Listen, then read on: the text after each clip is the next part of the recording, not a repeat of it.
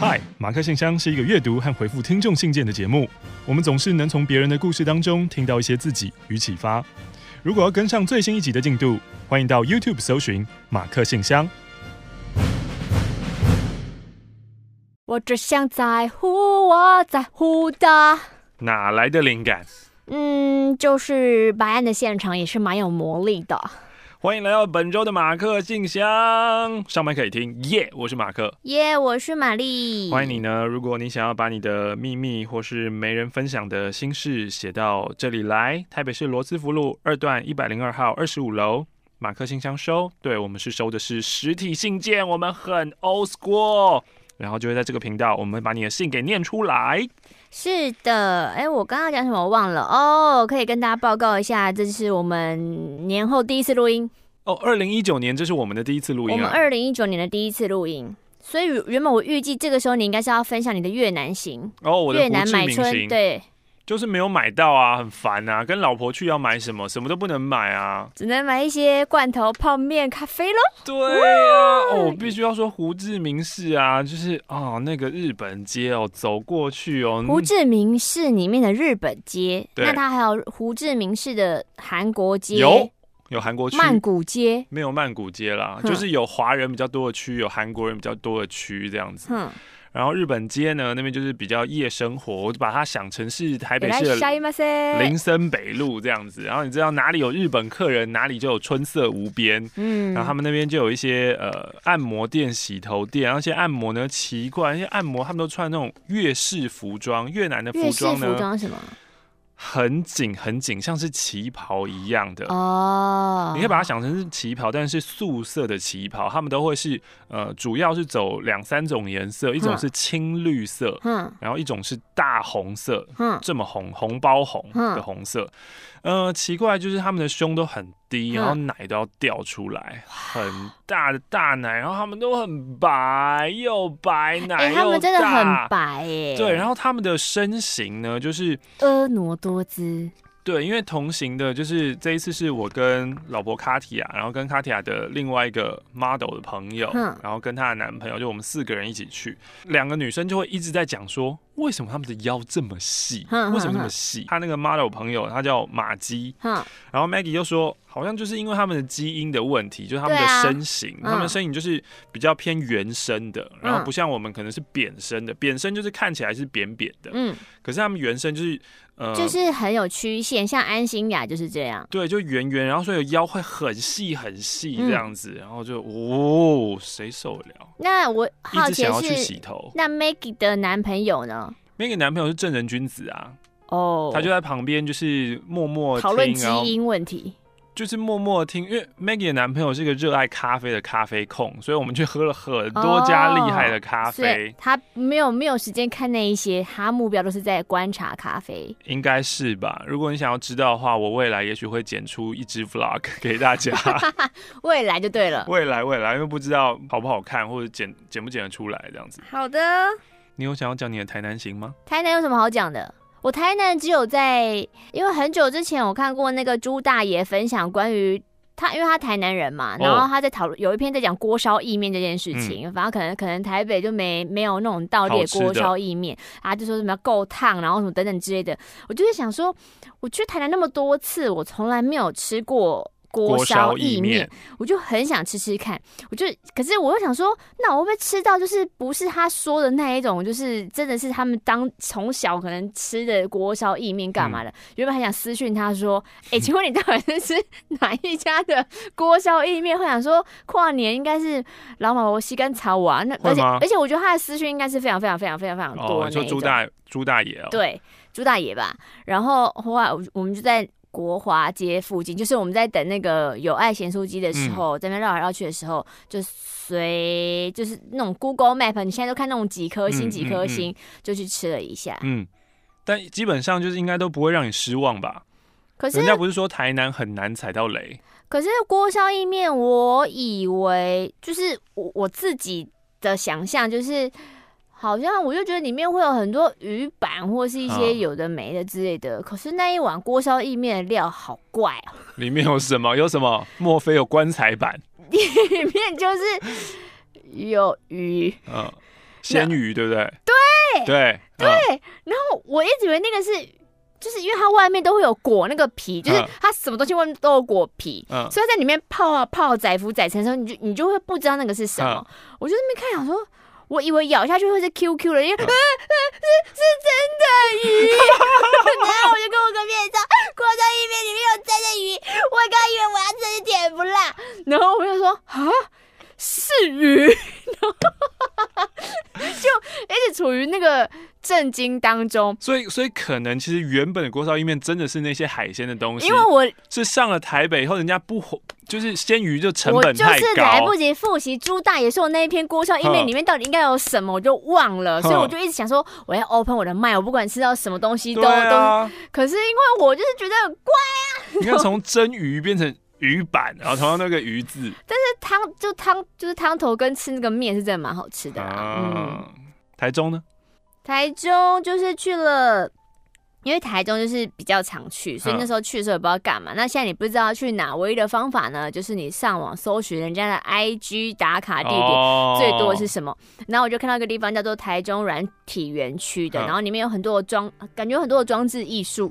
虽然我我看不太懂那个是什么，然后我就想说，与其去那个花博，感觉人非常多，不如去台中软体园区好了。花博人会很多吗？因为夜光奶奶她不是跨年那时候去，他更早去的时候，他说人蛮多的。是哦，然后就很多长辈喜欢啊。嗯。然后软体园区那时候出乎意料人超蛮少的，那、嗯、那个园区就是上面有个很大很大的蓝色的蓝人坐在那边，嗯、然后就是低头，很像在沉思或者划手机，嗯、就巨大的人坐在建筑物上面。嗯。我就看那个巨大的人，看了三十分钟。然后看那个巨大的人。看了三十分钟，然后我就想说，哎、欸，下一个点在哪？然后有去一个里面有那很多灯泡的，就是我 IG 有 PO 的那一张，嗯、就是那那一面就是么字形，全部有几千颗。哎、欸，他跟我说八百五十颗，我他有他有跟我讲个数字，我忘记然后呃。很明显可以观察到，可能有七种颜色，可是那种渐层可能会有十几种，然后那个灯泡颜色会不停的变换变换，然后等等之类的。但是我就问了说，哦，有几个灯泡，哦，有几个颜色，然后关心那个展场的工读生会不会眼睛要瞎掉，因为你在那边其实站拍照拍了十分钟，其实如果你的眼睛哦就已经很亮了，比较敏感的话，蛮不舒服的。所以我就问他说，你眼睛还好？年轻人应该还好吧？我不行，我不行呐、啊。他他就说他偶尔也是要就是。也是要休息，或是他们会工读生会一直轮点，啊、就是你不会一直固定那个点。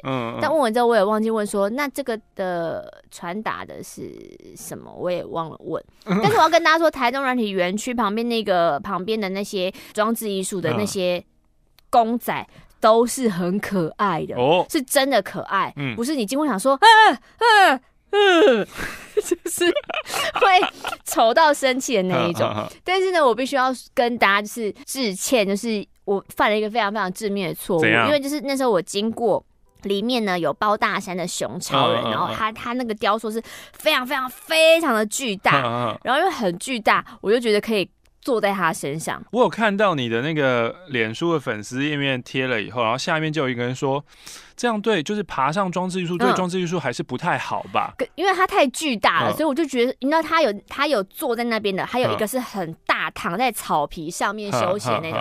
然后我就觉得这么大，应该是可以可以，的。然后因为加上我知道这是包大山的熊超人，嗯、所以我没有去看旁边那个介绍。但其实如果你去看那个介绍，介绍上面就有说禁止攀爬，不可以坐在他身上。啊、对，所以那那后来我有备注说，这个真的是非常不好意思，就我不我不知道不行。但其实是不可以的，但是因为我觉得如果直接把文章撤掉的话，感觉就是就是这反而不好，就是你不如就直接跟大家说哦，这是错误的，我事后知道。哦所以你有修改文章？对，我有后面备注说，后来我发现这个是不行的，然后就是说声抱歉。因为旁边有太多各式各样的公仔，我真的你可以抱它，可以靠着它，不可以爬到它身上去。对对对，不能爬到它身上去，它再大也不可以。嗯嗯嗯。好的，我们要来回信了。今天的废话应该把我们一年份的废话讲完喽。以后没有废话喽。天哪！敬爱的马克教主、玛丽教母好，我是潜水多年的小小点友，忘了是从国中还是高中时候踏入清点教的奇幻世界。想说的是，感谢我的青春能遇见你们，因为我第一次提笔写信到马克信箱，思考笔名花了点时间。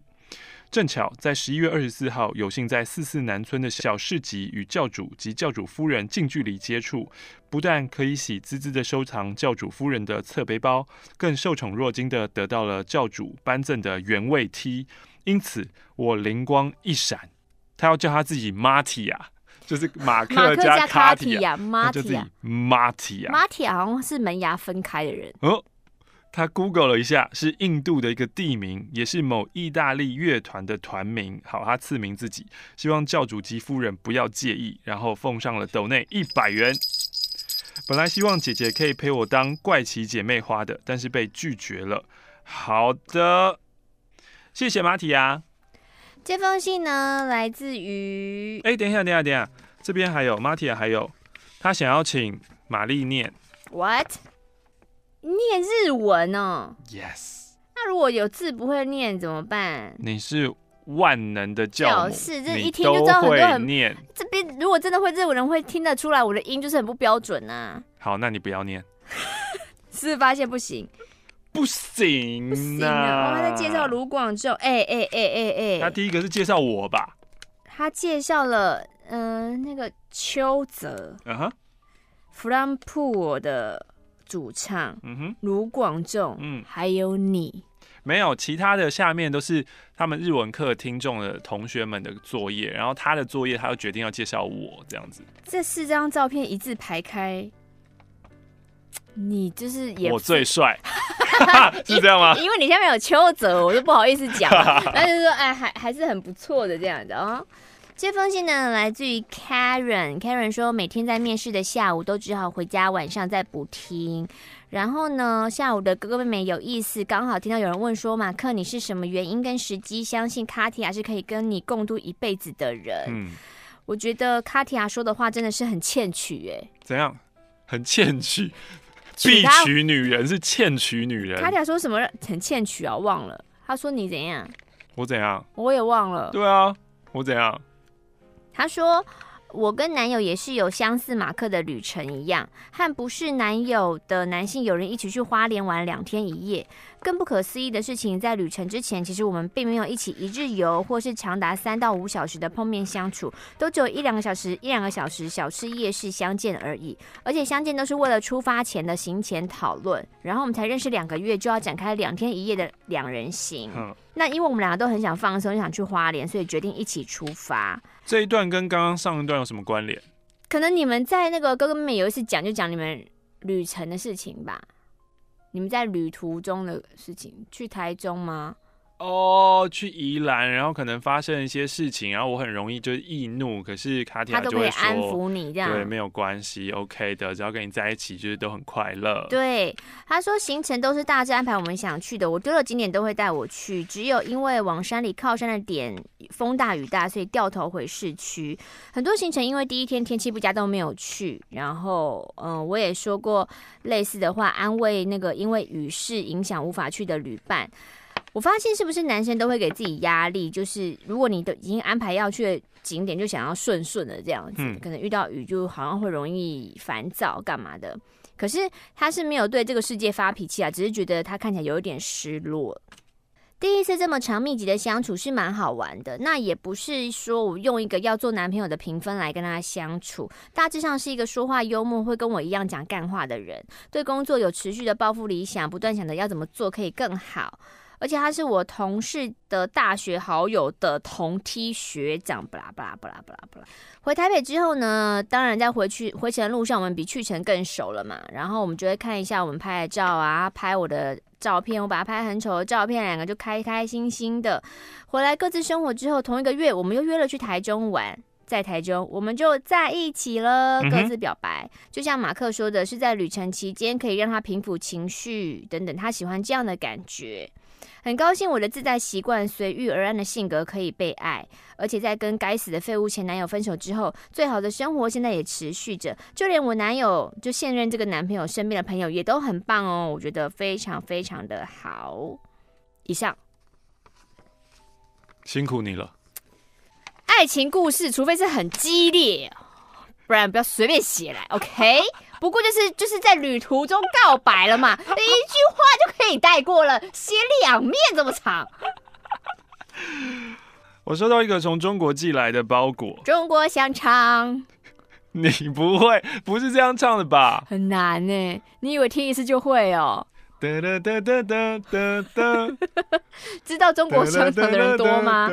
有看伯恩夜夜秀，应该都会知道吧？得了得了得了，好了好了好了得了。不过这个曲调不是重点，重点是他那个词真是奇葩到了极点，这莫名啊，太莫名了。什么吃不到香肠我心慌慌，太色了吧？那么一九八七年，你们这些人在想什么？曹兰怎么这样啊？我是台湾贾文清，会叫贾文清是因为前女友老是说我爱 gay 掰，发一些贾文清的文在 Facebook。目前呢，我在上海工作了半年。以前呢，我真的是不太记得有没有听过青春点点点。不过在二零一七年的时候，前女友开始了业务生活，常常开着车陪她爬爬灶，才开始跟着她一起听了马克信箱。听着你们的声音，在上海画图时，我是做建筑设计的，常常能一解我想台湾的感觉。在这上班真的很像台劳，一周工作六天，一天工作十二个小时以上，整个公司都这么奴。当初还骗我说六点下班有周休。期间，我还成功让两位中国同事听了你们处女约炮那集，他们还说：“哇靠，这直播主黄段子这么多的嘛！”甚至偶尔还会看到他们自己翻墙在听，哈哈哈！我成功传教了。这次想动笔呢，是想要诉说我跟我前女友长达八年的感情结束了，算是我自己了结的吧，但心却很痛，因为我们还是在相爱的时候分手的，我们没什么大问题。却也有一个问题一直存在，就是他是不婚主义，也不想生小孩的人。刚在一起的时候，我们才刚二十。我的女友 J，她二十四岁了，开宗明义的说我不婚主义哦。当时我内心偶尔说，哼，我也不一定想娶你呀。结果我就深深的爱上他了。这中间我也时常想着，也许我会认同他的不婚，那一样可以在一起啊。可是到现在，我发现我。越来越想娶她，而且看着她抱姐妹的小孩，我还偷拍了起来，觉得 如果你愿意生小孩就好了。跟好多朋友聊过，有的女性朋友回馈就是我没有好到她想结婚，有的要我快快分吧，但我们还是在一起到现在。老实说，我来上海工作其实是为了拉开我们的距离，让我冷静也好，让她想想也好。对呀对呀对呀，有可能她就真的就是不婚主义啊？什么叫做我没有好到她想婚？这个、大家都会脑补啊，对啊，不要这样吧。直接快转到这几个月，我跟他主动提了分开一阵子吧，他反而挽留我了，也说希望我回台湾。这期间我们时常沟通，我其实也很放不下，甚至也好想回台湾。可是我认为回去了，然后呢，他还是不想婚啊。但他说也不是不爱我，就是不想婚而已。我曾经自暴自弃的回他，因为我不够好吧？我们分开了，你才能遇到诸如此类的话。其实写这封信的当下，我们还未正式分手，但我们协议好，在第八年的纪念日，圣诞节，我买了机票让他来上海，让我们谈谈。所以不知道当你们念到这封信的时候，我们如何了？我回台湾了没？我也想借此问问女性同胞或点友，怎么看待另一半？如果是不婚主义者呢？该怎么办呢？因为 VPN 时长不稳，隔了一天，我把一八 W 四九剩下的部分听完，听到黎麦的故事背景跟自己好雷同哦，只是我是男方。虽然很心痛，但似乎双方都有无法接受彼此的观点。然后他付上了人民币五十元。哇哦！怎么办呢？如果另外一半是不婚主义，那你要结婚嘛？你为什么要结婚？啊，就是好好问问自己为什么要结婚这个问题。对啊，那如果你结婚是因为我要小我有小孩啊，小孩必须要，就你知道，嗯，就一定要有家庭啊，嗯，那你们就是不能在一起啊，嗯嗯。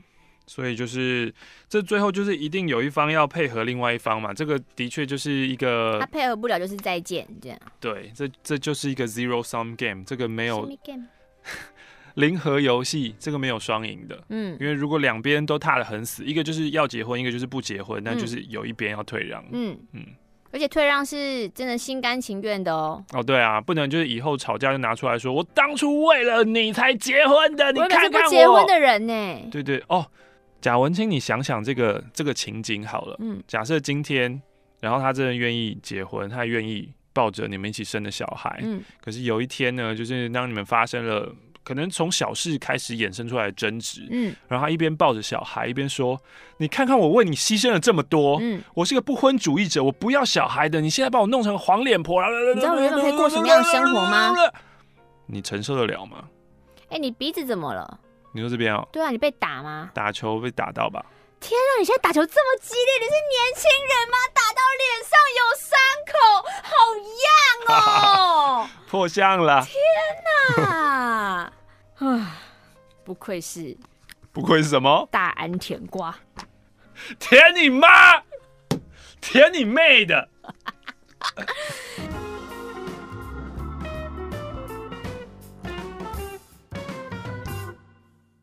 这封信来自于辅大的肥肥，辅大的肥肥呢，想要分享两个小故事，可是因为他第一个小故事那个家族的树状图跟你在一些乡下的庙看到那个树一样大，太大了，对，所以那个故事真的没有办法在马克信箱用念的讲出来，所以我就跳过你的第一个故事。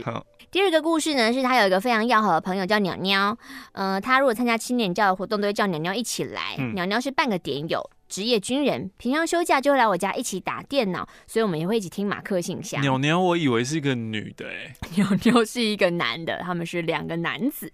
事情是这样的，有一天呢，我们像平常一样在玩电脑，鸟鸟突然说：“嗯，我脚麻了。”嗯，当时我用参加那种综艺节目，你玩智力抢答有没有会噔噔噔噔噔噔那种答对的力道？重重的拍在他的左大腿上，问他说：“这只脚吗？”鸟鸟没有回答我，他的脸很扭曲的看着我，我在他的眼神当中看到了痛苦、不可置信 以及愤怒、煎熬，还有没有说出口的“魔力系列冲三小”。这个时候。我就感叹了啊，造物主真的是很神秘，嗯、而且从此之后呢，我再也没有听过鸟鸟跟我说他脚麻的事情了，永远只会说我刚刚脚麻，嗯、现在好了。嗯、以上是我的小故事，好无聊哦，好无聊，fuck，哎，等下，有人说马克信箱不能写无聊的故事吗？好了，有点温馨啦，有点可爱。我来回两张明信片。Blue 呢，今天来参观法鼓山。法鼓山是装骨灰的吗？不是吧？法鼓山就是佛教圣地吧？哦，不是像慈恩园那种。不是不是不是，和你们分享这美丽庄严的美丽，祝听众满天下。另外呢，是爱你们的皇后，黄呢是草头黄。这是我第一次写明信片哦，献给你们了。今天我跟老公入住位于屏东的 H 会馆。他们的海景房及无边际泳池都是吸引我们的原因。原来台湾这么美。最近改变对某件事的想法，我想就是插秧的好日子，请祝我们顺利。什么意思啊？人很着迷无边际泳池，哎，对啊，改变对什么事情的看法？插秧的好日子，插秧好日子是意思是要射精播种吗？插秧，我想是真的，那那个。不可能，你在农民在插秧吧？你在 H 会馆，这一定是抽插的意思，一定，这一定是播种的意思，一定。OK。谁？契尔氏会员的权益提醒，不要再叫我去拿了。我现在都会自己去啦，我现在都领好多，这柜领完领隔壁柜，一路领过去了。孩子。这封信来自于砰砰。今天是一年一度的点友聚会，今年是第一次带朋友一起来，应该是说被朋友邀请的。嗯，你们转战 YouTube 之后呢，身边有些朋友告诉我说，他们会开始每周都听哦。反倒是我自己一忙起来，好像没空就没听了。嗯，很偶尔就是男友回嘉义老家租屋处只有我的时候，这样，或者是我真的沮丧到我再不听、再不补充能量会中风的时候，才会打开。今天搭捷运来的路上，想到半年前朋友告诉我，你们有念到我的信，哦、翻了记录发现，啊，那已经是我去年的信了，哎、嗯，我已经一年没有写信给马克信箱了。对啊，上礼拜去拍高中一起玩社团的朋友的婚礼，同样是二十二岁的我们，镜头里看到他哄着五个月的儿子，我感觉好神奇哦。有人问他说，人生还有很多事情没做完，怎么有勇气把孩子生下来呢？他回答说。孩子都有勇气选我了，我怎么会没有勇气呢？突然觉得啊，这句话让我觉得世界好美好，充满了爱，世界还是有爱的。By the way，最近连续拍的两支 MV 都在讲邪教议题的剧本，导演在举例的时候都叫大家可以想象邪教哈，你想象一下像妙禅啊等等之类的，但我脑中想象的是你们，嗯，以上。我尽快，尽快，尽快了啦！你越看我越慌。Dear Mark and Mary，你们好，我是台北的 Purple。今天是十一月二十五，想到等等就要第二次见到你们，让我从昨晚开始低迷的情绪开心了许多。第一次见到你们呢，是在逝世一周年的追思纪念会。没错，我就是当天才第一次知道青春点点点跟两位的奇异人种。妹妹是资深潜水点粉，当天真的只是纯粹陪她去，没想到。竟然会如此一见倾心，生不逢时，节目再现时，呜呜呜呜呜呜！当天回家之后呢，我也迅速补完 YouTube 马克信箱，二零一六年的录音档，我也已经听到了八月底喽。第二次见到马克呢，是在昨天的四四南村，教主夫人真的好美啊！一开始我跟妹妹还不太敢靠近摊位，教主圣光太强烈。平民的我们紧张到快要昏倒了，挣扎了一下，最后还是靠近了。教主夫妇亲和力整个点满，此生誓死追随清点教。一个不小心浪费了太多篇幅在介绍我入教的过程。我是想要说说昨晚到底为什么情绪会低迷。虽然我是一名异性恋，至少目前还是，但是呢，在婚姻平权这件事，我一直都是非常赞成的。我不懂，明明只是相爱的人想要结婚这件事，为什么这么难？性平教育明明很好，为什么会被妖魔化到如此地步？既然都要立专法，为什么不修法就好呢？究竟是我们走得太快，还是世界走得太慢呢？有点小小的低落，希望未来可以一切都好。随信附上了亚百元。这封信呢，来自于波源。波源说呢，念到这封信，表示你们一定收到我们为马克做的生日礼物。我就是马克生日礼物制作小组的总负责人波源。好了。怎样？反正呢，他为了你的生日，他们在十月三号的时候成立了你的礼物制作小组。天哪，提前一个多月，你们真的是很棒哎！人数有二十个人。那你的礼物之一有桌历嘛？这个点子来源是来自于大鱼 Frank，嗯，因为那时候他觉得没有点子的时候，大鱼 Frank 就在健忘村说：“那要不要提醒教主可以准备出清点教年历呢？” 我就觉得说：“对啊，他们既然这样这么忙，那我们就自己先做啊。”然后就是想要提醒你，就是年历哦，那些东西书哦等等之类的。那现金花呢是点友 KK 提议，然后多数人同意的计划。他们募得了一万五百元，其中四百七十七元用于包材、外币另计等等之类的。反正呢，经历二十人出钱出力，前后五次的招聚，他们做到了。还有小毯子，小毯子是梅姑咪的提案，因为有一次你说，呃，你之前都会披的绿色小毯毯不见了。对啊，为了让你在录音间可以感受到温暖，提出的计划等等之类的。那因为它是临时提案，所以是另外找了部分成员一起来合资的，不是全员都有投入，算是这一次的 bonus。接下来呢，他有两个感谢名单，想要借着空中，借着马克的口哦，好，我的口，你的口。呃，朗读出来。天天虽然制作小组刚成立时，他正为精灵上位感到小伤心，但他还是很大方的借了他公司的办公室让我们使用，给我们很好的环境，而且不用另外负担费用哦。这样子我们省了好几千元呢。Abby Gallagher。本次最辛苦的组员之一，马克看到的桌立框完完全全是他一个人做的。每次见面还不断的修改整理，让内页可以完美配合框。花束上的外壁就是他提供的。对他非常抱歉的是，第一次聚会我时间没有掌控好，导致我们十点晚上十点结束时，他还没有吃晚餐。再次跟他说声抱歉，辛苦了。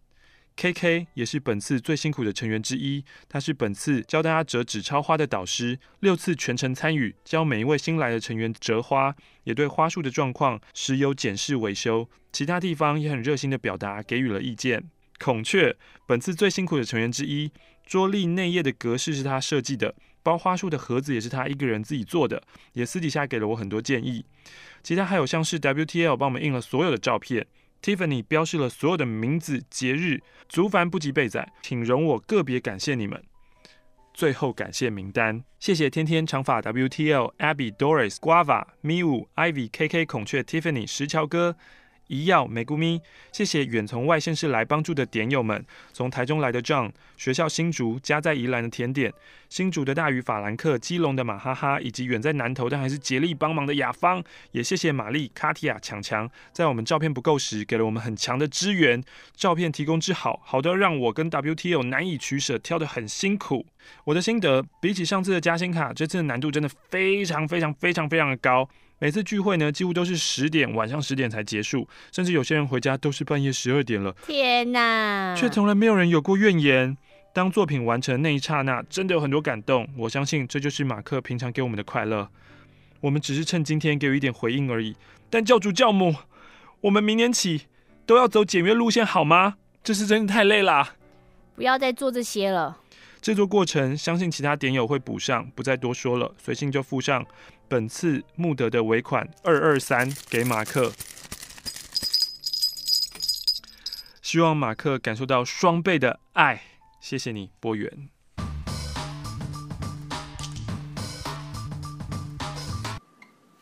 青春点点点，青春点点点，青春点点点，青春点点点，青春点点点，青春点点点，马克 and 玛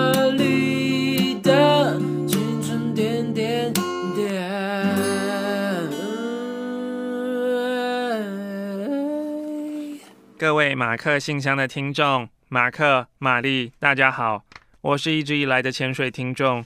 今天的课程是分享有关感恩的课。我想了想，如果只能感谢一个人，我更希望能与所有人分享和回顾，并感谢过去的一切的好与坏，成就现在的我们。从以前的不成熟、跌跌撞撞至今，不敢说到现在有多有成就，只知道一天比一天更加进步就可以了。虽然这是一封被迫写的信。但还是很荣幸、很高兴可以跟大家一起成长。不论顺风逆风，请大家记得教主的口头禅：“You are awesome。”潜水的松小夏，为什么有人要逼他写呢？因为他参加了一个艾美普记忆表达沟通训练。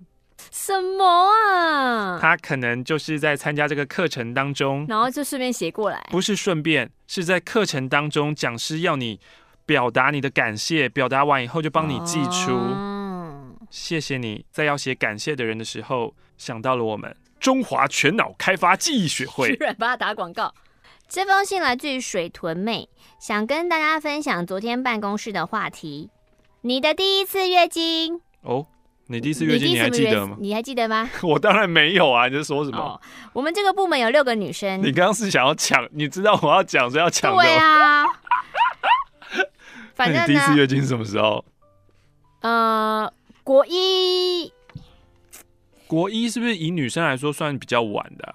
现在这个时代可能会觉得很晚，因为现在大家发育比较早。我们早期农业社会，农业社会，我 下午还要吃稀饭。我还活在三七五减租。耕者有其田，对对对对对对，那个时候是蛮正常的哦，就是就是那一年暑假吧，就小六要升国一。哦，同事 A 说，我好像是小五小六第一次来月经，嗯，当下还觉得我是不是快要死掉了，一直非常害怕，而且还装作我没来哦，那个不是我，嗯、装作那种无所谓的态度去问爸妈，后来才发现哦，月经不会死，松了一口气。嗯，同事 B 说。他不记得他月经什么时候来，他只记得他、嗯、他的梦想就是月经永远不要来，然后来的当下就觉得说好靠北哦，因为我一直从小就不想当女生，就月经来了，干，确定我真的是女生了，fuck，原本在月经来之前都想说，呃，会不会有可能，有，哦、有可能我可能只是鸡鸡很小很小，小到看不到而已。同事 C 说呢，妈妈朋友的儿子在第一次梦遗的那个早晨。嗯万分惊恐的跟妈妈说：“妈，我月经来了。”成为了他永远的黑历史。而且妈妈最爱跟人家讲这种故事了，可能所有左邻右舍都知道这个小男孩。哎、欸，你知道欧马克哦，小时候多可爱，第一次梦遗说那是爱情啦，哦，乱讲嘴的啊呢，好耻哦。然后还记得国中的时候，突然不知道从谁的座位掉出了一块卫生棉，造成一片恐慌，竟然没有人敢捡那一片卫生棉，嗯、觉得那时候民风也太保守了吧。嗯那水豚，我本人是小五、小六月经来的时候，爸妈妈刚好出远门，嗯，然后我白色的短裤上面真的全部都是血，触目惊心。那因为太害羞了，不敢问爸爸，在家里找到了四十公分的夜用型，而且是方形的，好怪，摸索了好久，才发现原来电视上广告的有翅膀没翅膀的绵绵等等之类的，那个原来就是卫生棉呐、啊。但是我就想说，四十公分。好长哦，嗯啊，家里的存货又不多，我要撑到妈妈回来可以吗？所以四十公分的卫生棉，他从中间拿剪刀剪了一半，啊，不是直的就剪横的，就前半段，就像那种牛舌饼，前半段后半段把它剪开，他就想说一片当两片用好了。奇怪，你的棉花怎么没有跑出来啊？他觉得自己非常的蠢。跟同事回想，就觉得说以前教育真的好保守哦，嗯、或是教的不够仔细，也不够明确，所以好像大家平均来说，你月经来的时候都没有那种好的心理建设，嗯、然后也没有一个健康的心态去面对身体的变化。然后他记得国中班上有一群男生跟你一样，以为月经是蓝色的，好险一路跌跌撞撞，我们还是平安又健康的成长了，随信附上五十元。不是啦，如果如果你不喜欢国民党的话，你的月经就会是绿色的。有这个有这个理论？没有啦，现在有的是蓝色，有的是绿色啊。广告有的是比较偏蓝绿色，就是都是要清爽的颜色吧？啊、你不会用一坨黑色的墨汁，然后说你看滴滴答答就太可 哎。其实是用黑色啊，现在有一些是用有用黑色，黑色还能清爽才叫了不起耶。对，现在好像有一些是用黑色的，就灰色，就黑色吸进去以后变灰灰淡灰色的。嗯，你也不行哦。好像水泥车，我不喜欢。红色、橙色呢？黄色像尿不行，是不是？褐色、黄色像屎不行。屎尿就太像屎尿了。好，那蓝色已经讲过了嘛？那为什么不用粉红色？就是很浅的粉红色，有点可爱的感觉。有，好像以现在有有有些用淡粉红色，嗯，还可以用什么金色？我流出了一道金光，金光鸡色。有亮片好像也可以哦。嗯，不，可是亮片可能会卡在那个滤网上面，不然卫生棉看起来很脏，哦，所以广告效果不好。但其实那才真实啊！有时候你又不是只流血，你还会流血块，血块流就卡在上面，没错啊。嗯。嗯哇，刚那段不知道有多少人按了不喜欢，还好吧？讲讲月经颜色也不行。我觉得很多人不喜欢，很多人不喜欢听到月经。哎，为什么？月经，月经，月经，月经，月经，月经，月经，月经，月经，不是说月经那个名词，是关于月月经的内容。血血块，血块浓稠勾勾的，很红，暗红色，像猪肝。收到一个好精细的纸雕卡片哦，来自于小雷。磊呢，其实是有草字头的磊。他在二零一八的五十一周呢，信有被念到，分享他们去蜜月旅行马尔蒂夫。那个时候呢，他说他在中国转机要转两天。玛丽又问说：“哈，去哪里要转两天啊？”嗯。因为他们搭的是中国东方航空，从台北出发到马尔地夫，中途呢在昆明转机，然后要留在昆明两天。为什么买这样机票呢？因为很便宜。目前台湾飞马尔地夫没有直达，你都要转机。通常大家搭的是新加坡航空，来回大概要三万块。那有些人会选联航、台湾虎航、亚航、酷航，大概一万五到两万哦，有比较便宜。但是我们的中国东方航空，每人只要一万两千元。不行，那个转机真的是。对，就除非你就掉所有的精气神，你就要顺便就是去昆明玩一下这样子。那昆明是有一些什么派别在那边吗？啊，对啊，当吗？崆峒 派，崆峒，对，崆峒，嗯，崆峒派，那个空头脑袋空空的空？空旁边有个山部，反正就是都是有山部的，因为就是那边是强吗？呃，他们也是一个名门正派啦，但他们都不是一个主要角色，大部分都是比较陪衬一点的。哦，而且呢，因为中国东方航空它不是联航。然后男性空服员还非常帅气，所以呢，他们还是有机上餐食，还是有免费托运行李四十六公斤。缺点就是转机要两天。不过呢，他们就用这个时间去了昆明小旅行，看了丽江古城，还有茶马古道，是一个很美丽的地方哦。当然，马尔地夫还是最棒的人间仙境。我跟老公呢，正在存钱，打算几年后可以再去第二次的马尔地夫二度蜜月。斗内十元，希望可以让英灵响起。祝教主教母身体健康，好棒哟！这封信呢，来自于花妈。花妈有两个小孩，分别是油枪跟滑调。油枪现在十一岁，他没有上安亲班，在家写功课。但他关起房门不写功课，然后被我发现他在画比基尼女郎，我就愤怒就把他撕掉了。天哪，你这样伤了他的心，为什么？后来呢，他就是又默默妈妈又把它拼回去，然后跟他说：“哦，你那个内内哦，你不要画圈圈，你要画 W 这样子。”就他小孩比基尼女郎的内内可能画了两个圈圈，这样就是什么等等之类的。然后最近划掉五岁的划掉的嗜好是喝一半的铝箔包之后会剪开，倒到杯子里面，再加冰块给爸爸喝。嗯，很棒啊。然后。呃，因为他说这是一封记录信啊，就是妈妈的人生记录。爸爸他最近在学羊毛毡，然后对老婆很慷慨，有求必应，是不是因为我最近床上表现很好呢？哈，哈，好真实的妈妈记录哦，对，好真实，Oh my God！然后花妈说，她自己一经过漂亮的女生就会用力吻她们，不晓得你们有没有相关的什么的癖好吗？好，这封信。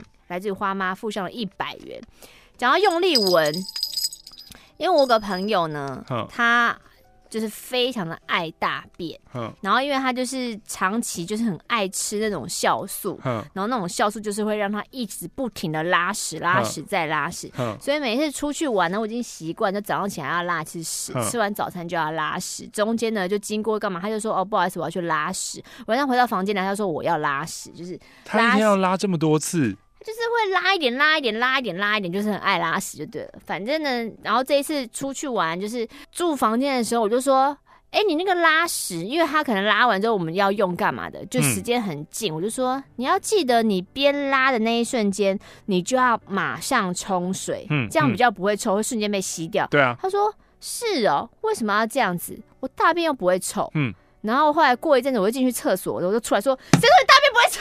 臭死了！就是塞鼻呀，就是大便味啊。他说我大便就是不会臭啊。我说你有病，你以为自己公主是不是？你在给我用那种天真的眼神看着我说我大便不臭啊？到底是谁灌输你这个观念？对，是谁？我不方便讲。可能就是一些她的男朋友。之类的，然后就是你知道，你们不要再跟你女朋友讲一些一些大便不臭，明明大便就是大便，全身上下都是香的，晒就是晒，不那些公啥，月经也是香的，哦哦哦哦哦，好棒哟，好棒哟，好棒哟，好棒，棒晒啦！嘿，马克与玛丽。二零一八就这样到了尾声，脸书上身边朋友们都开始进行一年回顾和对未来的展望。只是不知怎么的，十二月虽然已经过了一半，我却好像还没有准备好迎接二零一九。我叫做维京。二零一八年发生了很多美好而且意料之外的惊喜，也发生了很多挫折和超过想象的挑战。二零一七离开了正职薪水的职务，正式投注发展自己创立的公司。半年后。公司正式聘请了全职的同事。今年夏天迎来了第二位全职的同事，他们都是优秀的好手，不但让习惯单打独斗的我享受了被整个团队爱护支持、carry 的愉悦工作过程，也谢谢他们的信任，让懵懂走上创业路的我，想要成为一个除了发得出薪水之外，各方面更强壮、更值得信赖的伙伴。十几岁的时候，觉得自己。未来无法想象，二十几岁的时候期待自己好像可以有个样子。现在三十过期的生活理应理应成熟，但还是常觉得自己无知天真，要学的不懂的那么多。希望自己不管哪一年，无论何时，都保持高度好奇心和随时不怕被笑的勇气。不知道的时候，总是坦率地说：“啊、哦，不知道。”这两天听着之前的录音档时，意外地被一位听众的分享给鼓励了。他说：“想着让自己成为更好的人，总是一个正确的方向。”再往源头推，这似乎是马克·玛丽时常传递的信念。这两日也成为有些失去重心的我一个很好的提醒：专注在自己身上，投资和花心思照顾自己。所以今天就很奋起的恢复了晨间羽毛球运动，起了一个大早，在凉意满点的早晨，到新开的运动中心，和朋友一起打了羽毛球，一起拉了筋，一起清清爽爽的开始了新的一天。运动的确有改变思考和生活的力量。最后来分享一下这几年屡次想改又屡次失败的事：记账。现在尽管有手机 App 的协助，不过随着花费的项目渐趋复杂，每次立下志愿要随时记下花出去的各种大钱小钱，最后还是会忘得一干二净，好像被鬼抓去一样。自己经手出去的钱到底一天下来有哪些？居然只能想起片片段段。身为完美主义者病患，每次只要发现自己记账记得七零八落，就完全失去再继续的动力。但这样真的是不行的吧？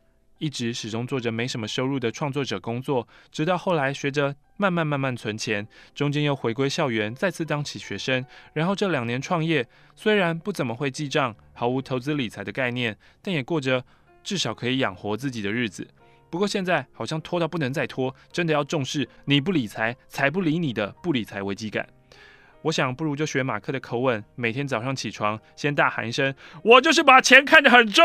”来提醒自己。你哪有每天起床喊这个？哎、欸，我没有哎、欸，这是哪来的、啊？什么啦？我我我没有，我没有这个样子，好不好？好，他希望可以这样子来提醒自己要下功夫，搞定神秘的理财世界。好，围巾，希望你加油。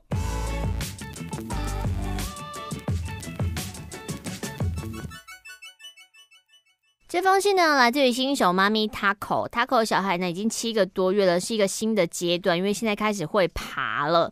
他就觉得哦，小孩好像慢慢要要要要要像个人了。可是因为像个人之后，情绪跟反应也增加，互动起来就更有趣。有时候你早上跟他说早安，他还会笑，蛮可爱的。现在呢，他的小朋友新的挑战是要吃副食品，所以呢，对于零厨艺的他来说，下厨是一个挑战。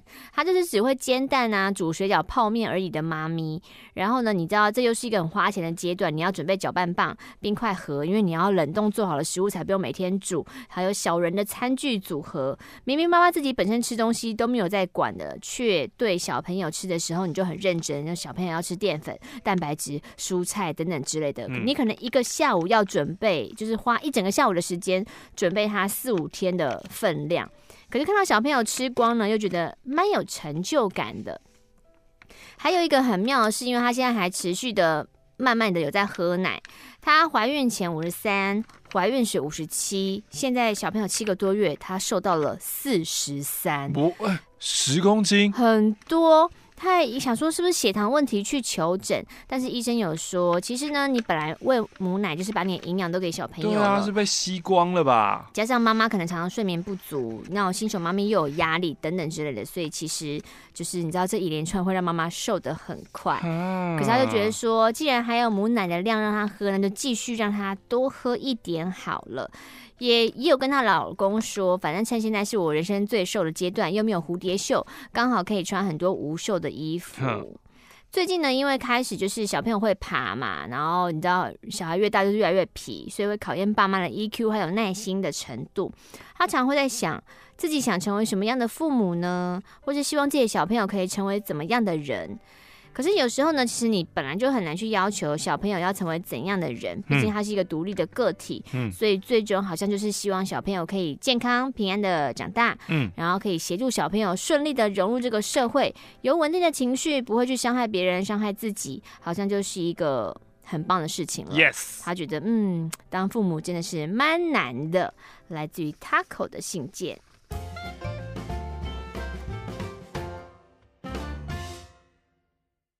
这封信来自于冰淇淋红茶。Hello，马克玛丽，开始听你们的节目是二零一八年最愉快的事了。我就是直到节目结束之后才发现青春如此点点点的听众，感谢 YouTube。今年夏天呢，我去了一个远的要命的王国——瑞典，参加了一场连续会议，同时呢，也前后多留了几天，让自己多点时间去适应城市跟时差的节奏。在瑞典呢，停留了十几天，我观察到当地一个非常有意思的现象，就是瑞典的型男奶爸超级多。哎、欸，我想象中好像就很帅，为什么啊？毫不夸张的高密度，男人享受育儿的社会环境，活生生就在眼前。呃，这个原因其中一个是因为北欧他们的男女平权就是更加平等，嗯、就是他们有很多很多的女性是位于高位的。嗯，就你可以想想看，就是你们公司的 CEO，就大企业的 CEO，嗯，或是政治人物，可能包括就是各个部长或什么，大部分就是很多都是女性掌权的。嗯、坐在咖啡馆里，窗外路过的行人，十位有六位是挂着、抱着、推着孩子的奶爸。我天哪，六成哎！散步路过公园，发现公园游乐场中等待和陪伴小朋友的父亲和母亲的比例是一比一，而且呢，父母都穿得简单有型，一点也没有那种有了孩子就牺牲自我的味道。爸爸们育儿投入的比例之高，我真的过去在华人世界，譬如说香港、台湾、新加坡、德国、英国，我都没有见过。阳光下那些均等分工的家庭画面，的确非常打动单身的我。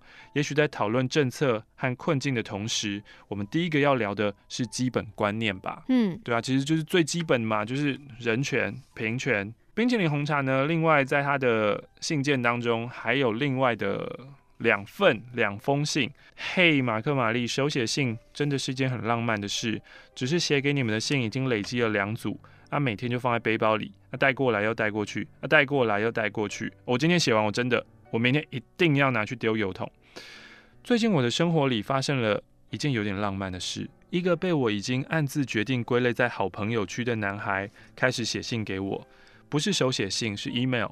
只是呢，mail 中除了文字和生活的分享，还会搭上一张一张他想要和我分享的照片，像是随笔文字，又像记录生活的镜头，将一个一个瞬间摘取下来寄给我。我们认识了两年，他有一个长期稳定交往的女朋友，我们是工作上合作密切的伙伴。近一年来的时间，他对我的心意越来越明显，明显到我无法再装傻，只能直接挑明了把话说开。他是我遇过的男孩中最敏感炙热的。这几个月来，等一下，你刚刚是不是笑了？我笑的这么的细，分贝大概只有二，你也听得到。因为他在“敏感炙热”这四个字下面画了就是圈圈，画了重点，重点。然后敏感炙热没有，他写了一个挂号，写马克不要乱想，这是指个性。我知道啊，大家乱想的不是我，是。我知道是个性，我只是想说，哇，很久没有听到有人形容一个男孩敏感炙热这样。这几个月来，我发现自己被他动摇的次数变多了，随着我的心意不定，他也受到影响。只是介入任何其他感情都不是我的自尊可以允许的事情。于是聊过几次之后，我学着收拾起平时会和其他男孩、男人玩笑相处的方式，保持好友但不要暧昧不定的态度，不给他错误的讯息。两个人都站在界限的边缘，有意识的不越线，不为难自己和对方。只是除了爱情之外，我像他的树洞一样，听他说很多琐事，也讨论专业上工作的困难和发展。只是这几天他离家休息、单自旅行时，每天晚上写信来告诉我一天的细节和心情，却是我始料未及的。种种顾虑下，我想我不会告诉他，这对我来说是一件很重的事，正中红心的那种重。他拍的天空和树都是我喜欢的。比平常一堆笑闹讲话的内容更加深刻的反思和心情，也是我喜欢的。每封 mail 都是如常自然的生活记录，没有任何“我想你”之类的内容，最多最 最多就是问候“你好吗？要记得吃饭”。但整篇读下来，却是特别令人心动、真诚又敞开。当然，这些部分我也不会告诉他的。明天早上我会如同前几日那样的回信，也聊一些自己的生活，祝福他的假期继续愉快，保持着亲近又疏远的距离，是我们之所以特别享受这未必有的原因吧。敏感炙热，你热爱这四个字是不是？Heat，英文没有，英文没有这种用法啦，它只是照翻而已。嗯嗯嗯。冰淇淋红茶还有一份。今天整理房间的时候，意外发现多年前买的克林姆的明信片。问：如果要说，截至目前为止，我短暂并有限的人生学会了什么事？其中一项就是要把握时间和机会，好好的运用那些美好的东西，比如说精力、创意、体力、爱心、美丽，或是克林姆的明信片。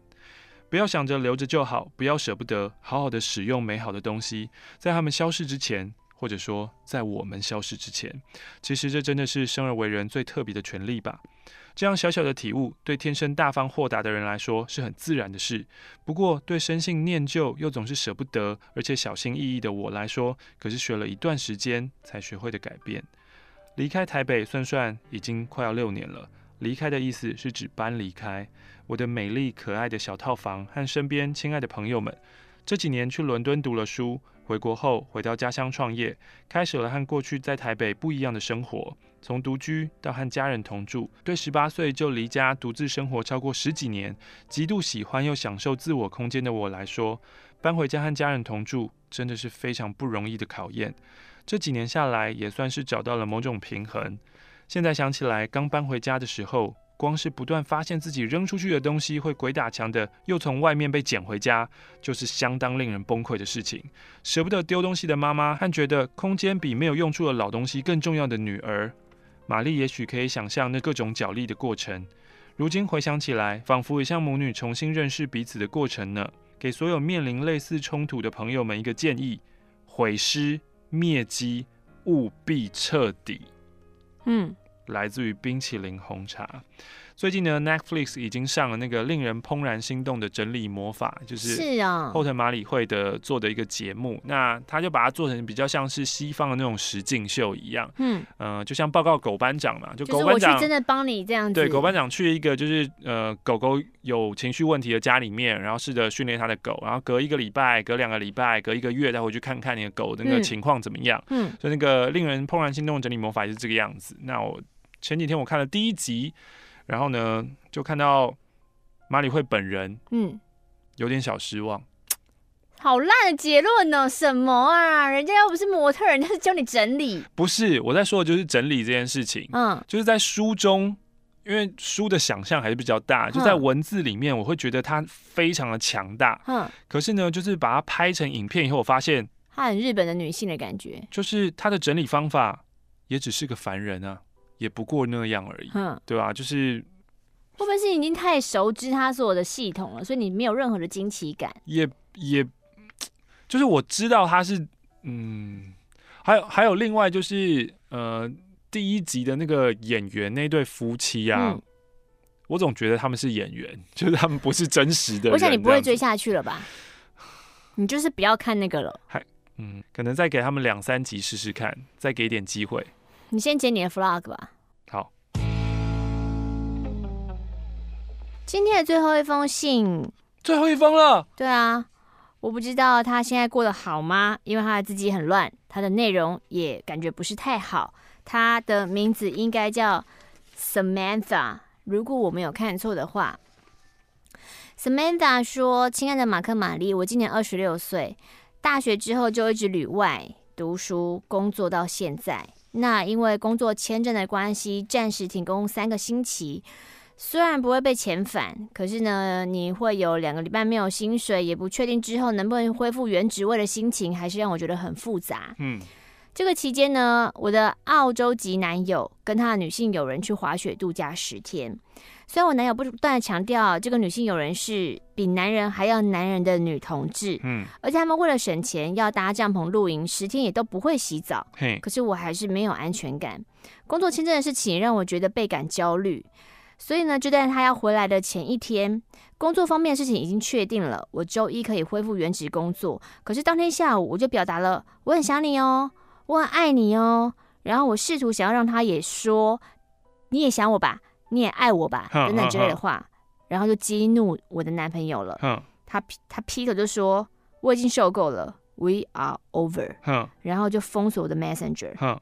这已经不是第一次了。虽然我不像前面两次直接大哭，我把眼泪收一收，打电话给他，想当然他就去接电话。嗯，我就直接留了两通留言，并且传来简讯告诉他说，过两天礼拜一你的生日礼物麻烦你自己拿走，我已经不需要他们了。嗯，其实呢，在这段感情当中，我不知道我哪里做的不够好。他是一位会计师，有不错的薪水跟假期，却时常抱怨工作，抱怨跟同事处得不好。嗯，我一个外国人还会试图帮他找工作，丢了很多工作机会给他。最后，他还是决定留在原地，继续无法前进的工作里。我事事为他着想，他有时候就会像鲁蛇一样躲在家里，基本上是躲在他爸妈家不出来。偶尔我想跟他撒撒娇，他就会跟我提分手。但算了，我这次也醒了。在跟他交往的半年当中，好几次发现他其实是一个没有办法承担责任跟承诺的人。可是我就告诉自己，OK fine，反正他有他自己的想法跟人生。或许我的个性有时候也很鲁，很坚持，加上。前两段的感情，最后我都发现我自己是人家的第三者，所以我对于跟人家交往就更缺乏信任跟安全感。所以今天的感情可以到现在这个下场，可能我也有责任吧，我不怪他。即使有时候我觉得他真的很鲁，做事也不够有魄力。可是呢，我是一个很有耐心的人，我也常常安排休假，自己去露营等等之类的。或许未来日子可能会有点想念他吧。你看，就是很乱。现在的我可能要继续把，呃，或许把。自己要整理好，不管我们之间是否还有机会，反正希望未来的日子里，复职的日子当中，我可以有好的表现跟足够的存款，才能够对未来有更多的规划。在外头旅行工作的人，多少还是会有一种漂泊的感觉。又加上我妈妈也是，我爸爸也是一个 fully traveler，他们现在退休了，到处去玩。爸妈也告诉我，太辛苦就回家吧。可我一想到回家，回到那个空无一人的家，就让我觉得不寒而栗。嗯，我会好好加油的。这封信要写给其实没有那么孤单的我。但，但其实你的用字遣词，我听出了很不快乐。Oh. 然后他在要把信寄出的前一刻，他决定再写一封信，就是。前几天男友跟他分手嘛，现在到了星期二了。嗯、经过几场爆哭，像游魂一样在家里走来走去，跟朋友聚会，上一秒笑笑，下一秒又哭。前面两天刚好没有上班，可是我心里很清楚，我这个心理状态千万不可以独自待在家里。所以有一天呢，我还硬去跑去跟朋友的老婆聊天，嗯、但明明我跟朋友的老婆一点都不熟。可是我只是觉得他们结婚了，而且好像是可以信任的人，对于感情应该比较成熟吧，所以就在人家家从中午十二点半一直待到晚餐。后来他们又跟我回到家里，一直到陪我到晚上九点多才离开。这几天我一直无意识的做一些很脱序的行为，比如说室友教我怎么卷烟，我那边卷卷卷卷卷，开始就在室内点起来，然后他就傻眼把我抓到外面去，不然就是我会一直在橱柜面前走来走去，走来走去。走来走去，忘记自己要干嘛，或是忘记自己我今天到底吃饭了没有。嗯、后来有一位德国籍的好友推荐我看一些 YouTube 上面的影片，像是 Amy Young，她是真的很好笑，也很女性主义。嗯，现在的我还在用尽全身的力气阻止自己冲去男朋友家，冲去前男友的工作场所。想要把这一切都说清楚，嗯，我一直用我仅有的理性告诉自己，不要，不要，我这样做只会让我们彼此推得更远。我需要时间冷静，我要冷静。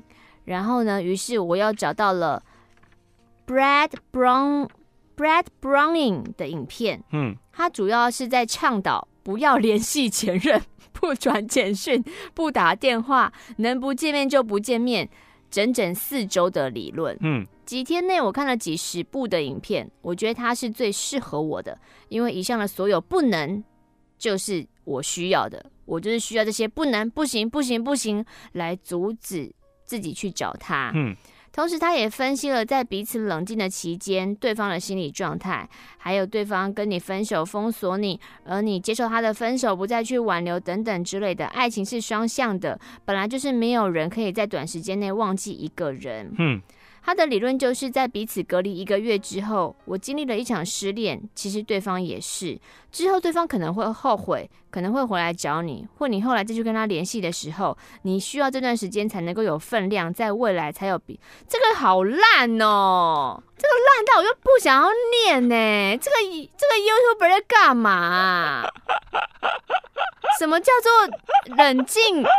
不要四步，四步之后。有分量，未来才有重新开始的机会。在说什么？在这段不联络的期间当中，我自己应该在恢复原有的社交生活，认识新的朋友，甚至要去约会。还有，如果发现对方也在跟其他人约会的话，我不可以去干扰。嗯。总之就是要有给彼此一个月的完全空白。嗯。我不太清楚，不明白，也不确定一个月之后他是否会再回到我的身边。但有一点我可以确定的是，我不会再像幽灵一样突然爆哭、突然失控。我会有更多的朋友，我会更坚强。你知道下句讲什么吗？怎样？我们两个也才能够再有机会。啊，他他就是他就是怀抱着想要就是在一起的那个，所以就是你心里是非常想要复合的。对啊，他就是怀抱着就。那你上一封信不是 ending 说，其实发现他是一个很不 OK 的人，其实他很不适合，嗯，你只是因为自己的不安全感，嗯，所以你会觉得怎么样怎么样，但他其实是个很糟糕的人吗？嗯。顺道一提，这个 YouTube 有提到，如果分手的时候，对方需要用封锁你来隔绝一切，表示这个分手对他来说其实很困难的一件事情。这 YouTube 是谁啊？大家赶快！哎哎哎，这个真的不要发喽，这万万不可发喽！这应该是个外国人，是不是？什么 Brad Browning 什么的，我根本就不知道，什么烂东西。而且而且，这个人还说分，因为他封锁你，对他来说分手是很困难的，所以他封锁你。That's a good sign. What? What are you talking about? 我们影片会有 unlike 都是因为你害的。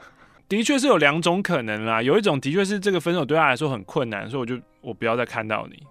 有一种就是你真的很烦啊。另外，另外有一种就是对你真的超级烦。你要想，那如果我真的是超级烦的这个路数，他他已经不知道他是一个这么烦的人了，他还看到这一个，你还告诉他说这是一个 good sign，你是把这个很烦人的人推上了烦的高峰、欸，哎。Oh man！天哪，我们是不是太晚念 Samantha 信了？今天是二零一八年十一月九号。是我开始实行计划的第二天，我真的非常的痛苦，满脑子的问号。一大早起来，第一件事情就是想跟我前男友说早安，想要跟他说，希望你今天上班的路途可以平安，想要跟他说，你工作的时候要开心哦，想要跟他说，不要让那些鸟事影响你的心情，等等之类的。自从分手之后，我就再也爬不起来了。还是习惯性的六点多醒来，却只是醒来在床上动弹不得，然后开始哭，然后开始有抽烟的习惯。我还是希望自己可以更好、更坚强，就像往常一样。我还是希望我的前男友可以过得开心，并且我希望我前男友可以找到他喜欢的工作。嗯，现在房间里贴满了标语，像是 “If you don't want me, I will not let myself want you.” 我要阻止自己，我不可以让我自己再冲动了。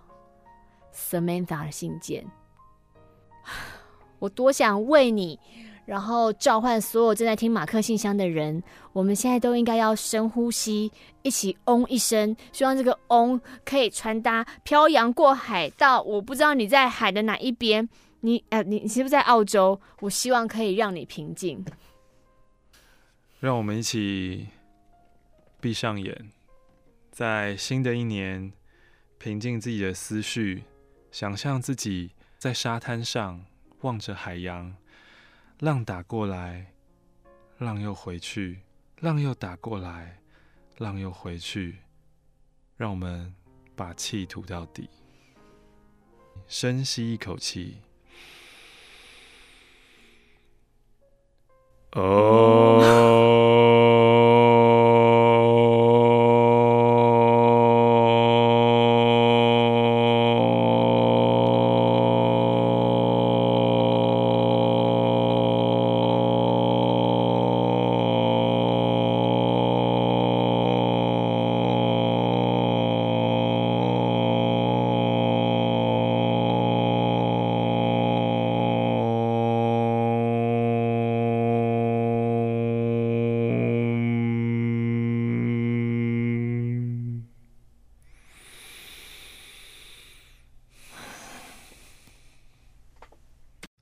马克信箱是一个阅读和回复听众信件的节目。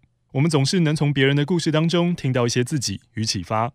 如果要跟上最新一集的进度，欢迎到 YouTube 搜寻马克信箱。